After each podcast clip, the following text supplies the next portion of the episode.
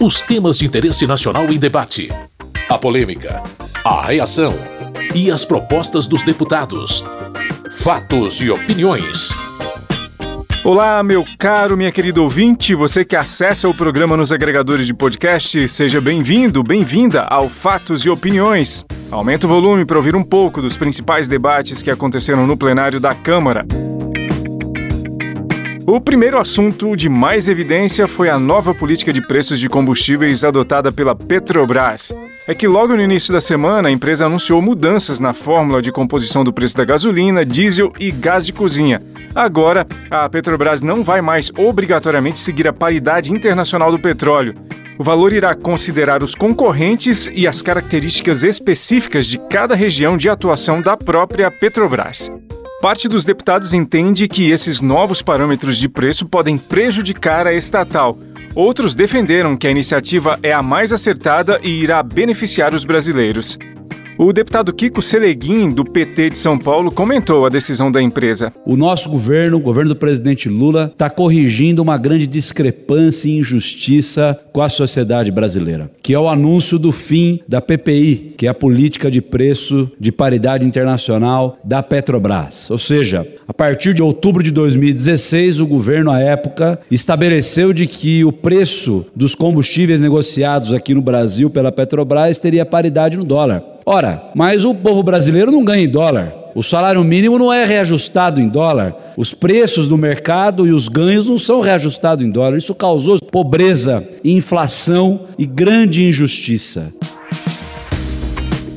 Na visão do deputado Maurício Marcon, do Podemos do Rio Grande do Sul, a mudança da política de preços da Petrobras não deverá ser sustentável. Provavelmente foi o mesmo discurso usado na época que Dilma fez a mesma coisa na Petrobras. Baixou como o preço dos combustíveis? Melhorando a eficiência, melhorando a competitividade, melhorando a inovação? Não! Fazendo mágica. Ou seja, pegando um preço e dizendo: não, esse não é o preço, eu vou reduzir. Em 2003, quando agora presidente assumiu a presidência pela primeira vez, a dívida da Petrobras, já corrigida, era de 183 bilhões. O PT entregou a mesma empresa em 2015 com, pasmem, 707 bilhões em prejuízo.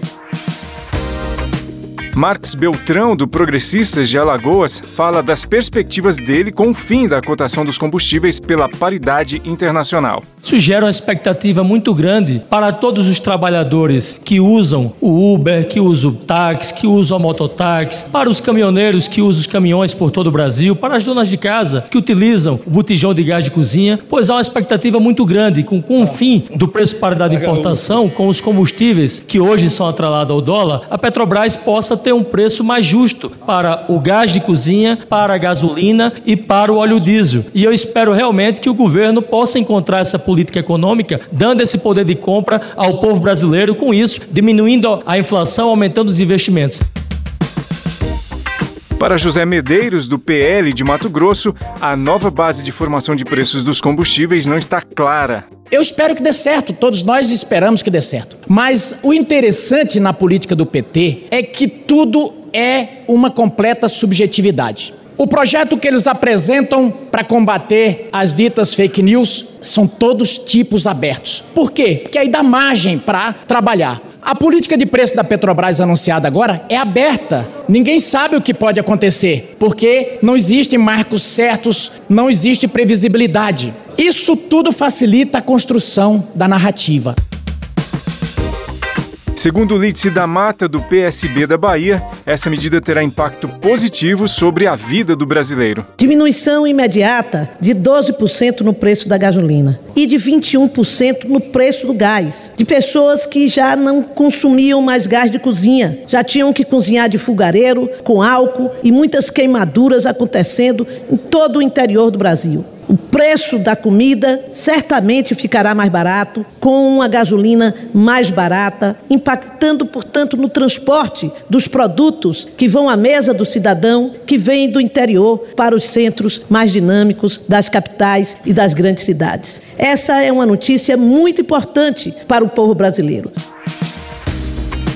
O deputado doutor Jaziel, do PL do Ceará, acha que a mudança na composição dos preços dos combustíveis vai gerar prejuízos à Petrobras. Essa fórmula já foi usada. Então a Petrobras não pode fazer essa política de preço porque o governo quer fazer. A Petrobras é uma empresa de economia mista, ela tem capital do governo, onde o governo é o agente majoritário e também a sociedade privada. Aqueles que compram ações da Petrobras. Dentro desses acionistas estão muitos trabalhadores que usaram o recurso do FGTS para comprar ações da Petrobras.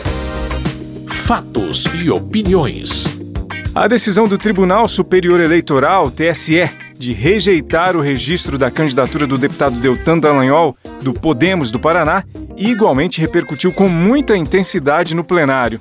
O TSE considerou que Dallagnol pediu exoneração do Ministério Público para não ser alvo de processo administrativo, o que poderia deixar o político inelegível. O deputado ainda pode recorrer ao Supremo Tribunal Federal contra essa decisão.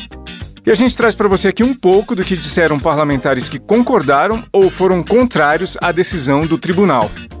Diego Garcia, deputado pelo Republicanos do Paraná, discursou em solidariedade a Deltan Dallagnol. Uma decisão totalmente inconstitucional pensar que sete ministros do Tribunal Superior Eleitoral acolheram o delírio de alguns partidos da esquerda em tentar adivinhar o motivo que levou o deputado Deltan a deixar o Ministério Público. É simplesmente uma situação vexatória a que nós estamos vendo. Estamos vivendo um momento de grande instabilidade jurídica. Pensar que um deputado com mais de 340 mil votos foi cassado injustamente me leva aqui a questionar se de fato o poder emana do povo.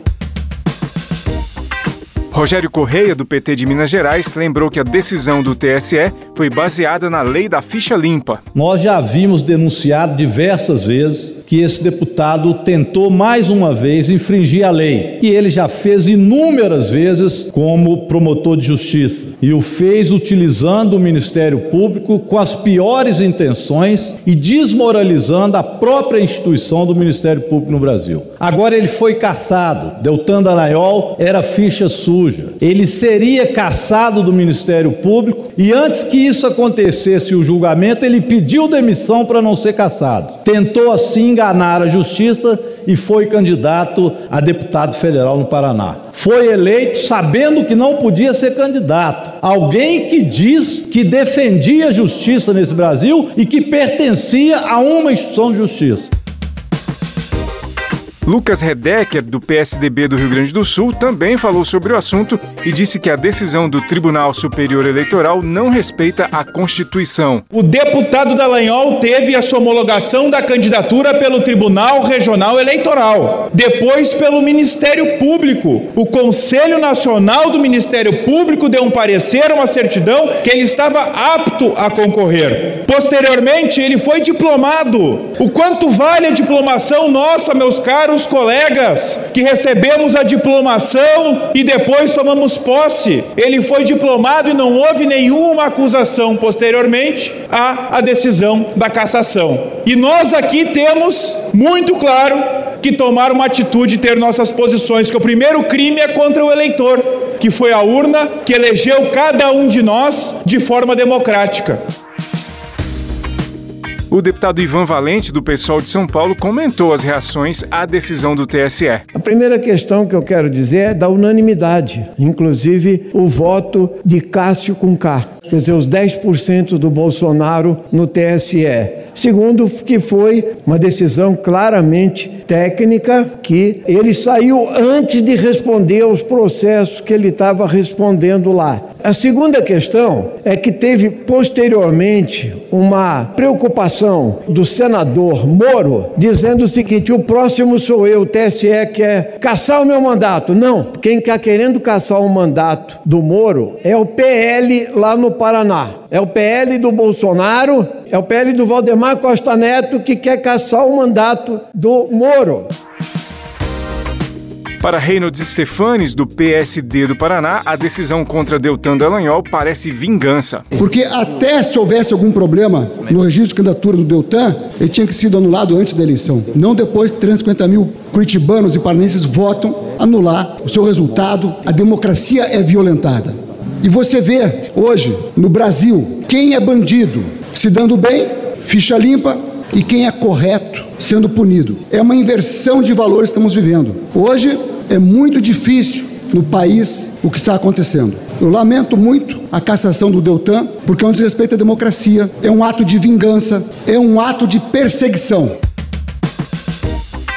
A deputada Carol D'Artora, do PT do Paraná, ressaltou a concordância de todos os ministros do Tribunal Superior Eleitoral em rejeitar o registro da candidatura de Deltan Dallagnol. Por unanimidade, o TSE declarou o indeferimento do registro de candidatura do ex-deputado Deltan Dallagnol, por reconhecer que ele já estava inelegível desde o dia 21 de novembro de 2021 e até 21 de novembro de 2029, por pedir exoneração do MPF enquanto respondia a 15 processos administrativos. Fatos e opiniões. Dos itens da pauta de votações no plenário nessa semana, o mais controverso foi o projeto que obriga a administração federal a dar prioridade aos Correios na contratação de serviços postais. Na compreensão do deputado Marcel Van Hatten, do Novo do Rio Grande do Sul, a proposta é um retrocesso. O que este projeto quer é obrigar todos os serviços que não são monopólio do Correio a serem oferecidos a poderes públicos sem licitação. Isso é um enorme de um retrocesso. Nós deveríamos estar debatendo aqui a privatização dos Correios, a abertura do mercado dessa e de outras estatais, e não o aumento de uma proteção a uma empresa pública com a justificativa, vejam só, de que se não fizer isso, o poder público terá de aportar recursos para manter a empresa. Isso é o exato oposto do que dizem os próprios defensores dos Correios, porque eles dizem que é sustentável, que é uma atividade lucrativa. O autor do projeto e deputado pelo PDT do Ceará, André Figueiredo, apresentou as justificativas dele para que o texto fosse aprovado. Nós discutimos exaustivamente essa tese com os Correios, com a administração pública, inclusive na época que eu fui ministro das Comunicações, e nós não temos dúvida de que esse projeto é extremamente salutar para o governo brasileiro, para o povo brasileiro e, lógico, também para uma empresa que tem mais de 300 anos de existência. Aos que querem a retirada de pauta, eu queria salientar que está muito claro: os Correios serão um operador de logística preferencial, não é exclusivo. Então ele vai submeter a consulta de preços. Se tiver igualdade de condições, e que na maioria das vezes o estará, certamente terá um benefício para a administração direta e evitará escândalos de corrupção que aconteceram em governos anteriores, onde ministérios sequer cotavam com os Correios porque já tinham acordos pré-estabelecidos com empresas privadas. No entendimento do deputado Kim Kataguiri, do União Brasil de São Paulo, o debate foi além do escopo do projeto. A discussão é a seguinte: quando uma empresa pública, quando o poder público vai fazer a contratação de um serviço que é prestado pelos Correios, ele dará preferência aos Correios ou não dará preferência aos Correios? Na minha avaliação, a questão é muito simples: deve vigorar o interesse público. Qual é a melhor empresa para prestar esse serviço? No caso, é os Correios? Muito bem, vamos contratar os Correios. Não são os Correios? Não vamos contratar os Correios. É uma questão de razoabilidade. Não é uma questão de, olha, vamos proibir contratação do Correio, olha, vamos dizer que o serviço do Correio é ruim. Para Chico Alencar, do PSOL do Rio de Janeiro, a proposta oferece grande chance de fortalecimento da empresa. O projeto tem um escopo muito positivo para fortalecer a mais que centenária empresa brasileira de Correios e Telégrafos, para que ela possa, inclusive, estar tá no mercado, disputando com outras privadas, a sua tradição muito eficiente, aliás, de transportar, de comunicar, de fazer as entregas necessárias. É para fortalecer os Correios e não, como vem acontecendo nos últimos anos, enfraquecê-lo e privatizá-lo. O deputado Joaquim Passarinho, do PL do Pará, não acredita que esse tipo de medida irá fortalecer os Correios. Sabe como nós fazemos isso? Não roubando a empresa, não fatiando a empresa, não fazendo a empresa ficar a cargo de partidos políticos que possa ter desviado o recurso da empresa, desonrando aquela empresa. Isso que fizeram com a empresa, quebraram a empresa brasileira, que foi recuperada nos últimos anos, trazendo lucro É isso que se recupera uma empresa. É isso é se respeitar uma empresa. E não dando reserva de mercado, fazendo com que a empresa possa quebrar depois na mão de pessoas inescrupulosas. Se tem lugares que o correio é apenas o correio leva, porque as empresas particulares não têm intenção de levar, então não tem problema, porque o correio vai ganhar estação. O que é isso? Está sozinha. Então, reserva de mercado não resolve eficiência, não resolve menor preço. Érica Cocai, do PT do Distrito Federal, discursou a respeito da lucratividade da estatal. Os Correios dão lucro, mas nós estamos falando de uma empresa que o seu lucro vem de menos de 7% dos municípios. Portanto, a maioria dos municípios brasileiros não dão retorno financeiro. Mas esses fundamentalistas, os talibãs do mercado, que acham que o Estado tem que ser mínimo para o povo brasileiro, mas nunca questionaram o Estado farto e obeso para a iniciativa privada, o Estado farto e obeso para empresas que só pensam no seu próprio lucro. Eles não estão negando o fato. O lucro dos Correios vem de menos de 7% ou de por volta de 7% dos municípios. Há municípios que não dão lucro, mas que têm serviços postais. Agora me pergunto, a iniciativa privada faria isso? Ao final das discussões, foi aprovado o projeto que obriga a administração federal a dar prioridade aos Correios na contratação de serviços postais. O texto ainda vai ser votado no Senado. Para acompanhar todos os projetos votados nessa semana, rever ou ouvir os debates que aconteceram no plenário, acesse o site www.câmara.leg.br. É isso, meu caro, minha querida ouvinte, com sonoplastia de Tony Ribeiro, esse foi o Fatos e Opiniões de hoje. Muito obrigado por sua audiência, você que nos ouve aqui no seu rádio ou nos agregadores de podcast. Tudo de bom e até a próxima semana. Fatos e Opiniões. Os temas de interesse nacional em debate.